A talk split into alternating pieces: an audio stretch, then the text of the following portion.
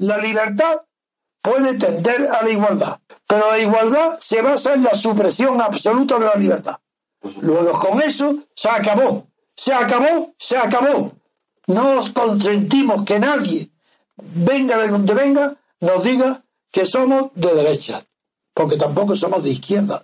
No somos ni de derecha ni de izquierda porque no somos ideólogos. La libertad no es una ideología. La igualdad sí es ideológica. ¿Por qué? Porque es imposible. En cambio, la libertad no es ideología porque no lo necesita. La libertad colectiva es posible, porque es la libertad, eso está al alcance de todo, del pobre y del rico, del obrero y del banquero. El movimiento de ciudadanos hacia la República Constitucional, fundado por Antonio García Trevijano. La lucha por el derecho, con Pedro Manuel González.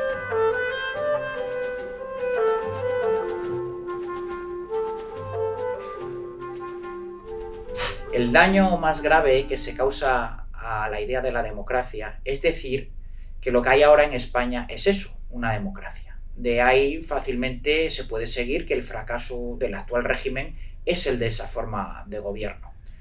Eh, sin embargo, la incapacidad manifiesta de la monarquía de partidos para resolver los conflictos mm, de la ley con la política poco tiene que ver con la democracia tiene su origen en la inseparación de poderes y en la falta de representación de los gobernados.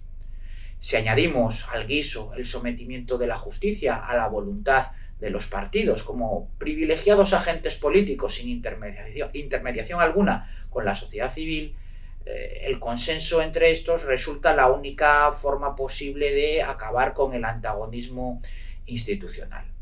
Cuando ese consenso, auténtica antítesis de la política, fracasa, eh, se evidencia así la precariedad de unas instituciones cuya inutilidad solo es comparable a la falta de escrúpulos de quienes las ocupan para mantenerse así en el poder. Ha sido estallar la crisis institucional del estado de partidos y comenzar el llamamiento de parte de la clase política al abrazo del texto constitucional del año 1978 o a su reforma como manera de garantizar la igualdad ciudadana y la integridad eh, del Estado y de la nación. Propugnar la ruptura se asimila a proponer la desintegración nacional y disolución de los lazos que unen a los compatriotas. Se parte así generalmente de la idea preconcebida de que la solución a los problemas nacionales se encuentra en la Constitución vigente, sacralizándola y obviando que precisamente los más importantes tienen su origen en el desarrollo de dicha norma. Se impone, pues, necesariamente su recusación en aras no ya a garantizar, sino a crear las condiciones indispensables para alcanzar la libertad política que falsamente se presupone que estamos disfrutando. No puede ser la solución al problema nacional un código principal que, partiendo de una ficción rusoniana en su artículo 1.2, señala que la soberanía nacional reside en el pueblo para luego y a la vez atribuir a los partidos políticos el monopolio de la acción política en división de funciones, pero potente unidad de poder y de su ejercicio. Así, los electores quedan reducidos a meros espectadores pasivos del juego político que legitiman con su voto cada cuatro años.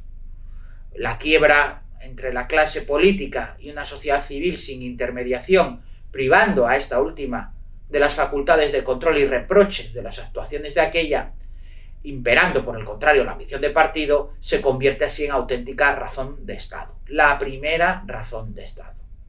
No es la solución invocar en aras, pues, a la unidad nacional la conservación de un sistema electoral que además de favorecer el proceso centrifugador del Estado, que actualmente padece España, discrimina a la ciudadanía como sujeto de sufragio en virtud del lugar donde radique pues, pues su residencia, de donde viva cada uno. Tampoco lo es mantener la existencia de un poder judicial que no resulta independiente, ni siquiera titularmente, y que se encuentra sometido directamente en gobierno y elección a los propios partidos políticos y en el que además el máximo responsable del Ministerio Público, que debiera ser un activo democrático para la defensa del derecho, resulta nombrado mediante designación directa por el partido en el poder. Tales evidencias no son apreciadas por la mayoría por el efecto anestésico que tiene el sistema de libertades individuales y de derechos sociales otorgados sobre la conciencia de si se vive o no con auténtica, en auténtica libertad política. Así sufren sus consecuencias y clara paradoja, eh, acudiendo al propio texto para remediarlo. Es cierto que también se recusa a la Constitución del 78 para propugnar la disgregación nacional y la desigualdad entre ciudadanos, pero eso no es excusa para poner de manifiesto la necesidad de la ruptura en el sentido democrático que precisamente tiene su origen, sus consecuencias, mejor dicho, contrarias. La democracia garantiza la unidad del Estado y la unidad de la nación. Lo que ocurre es que esto no es una democracia.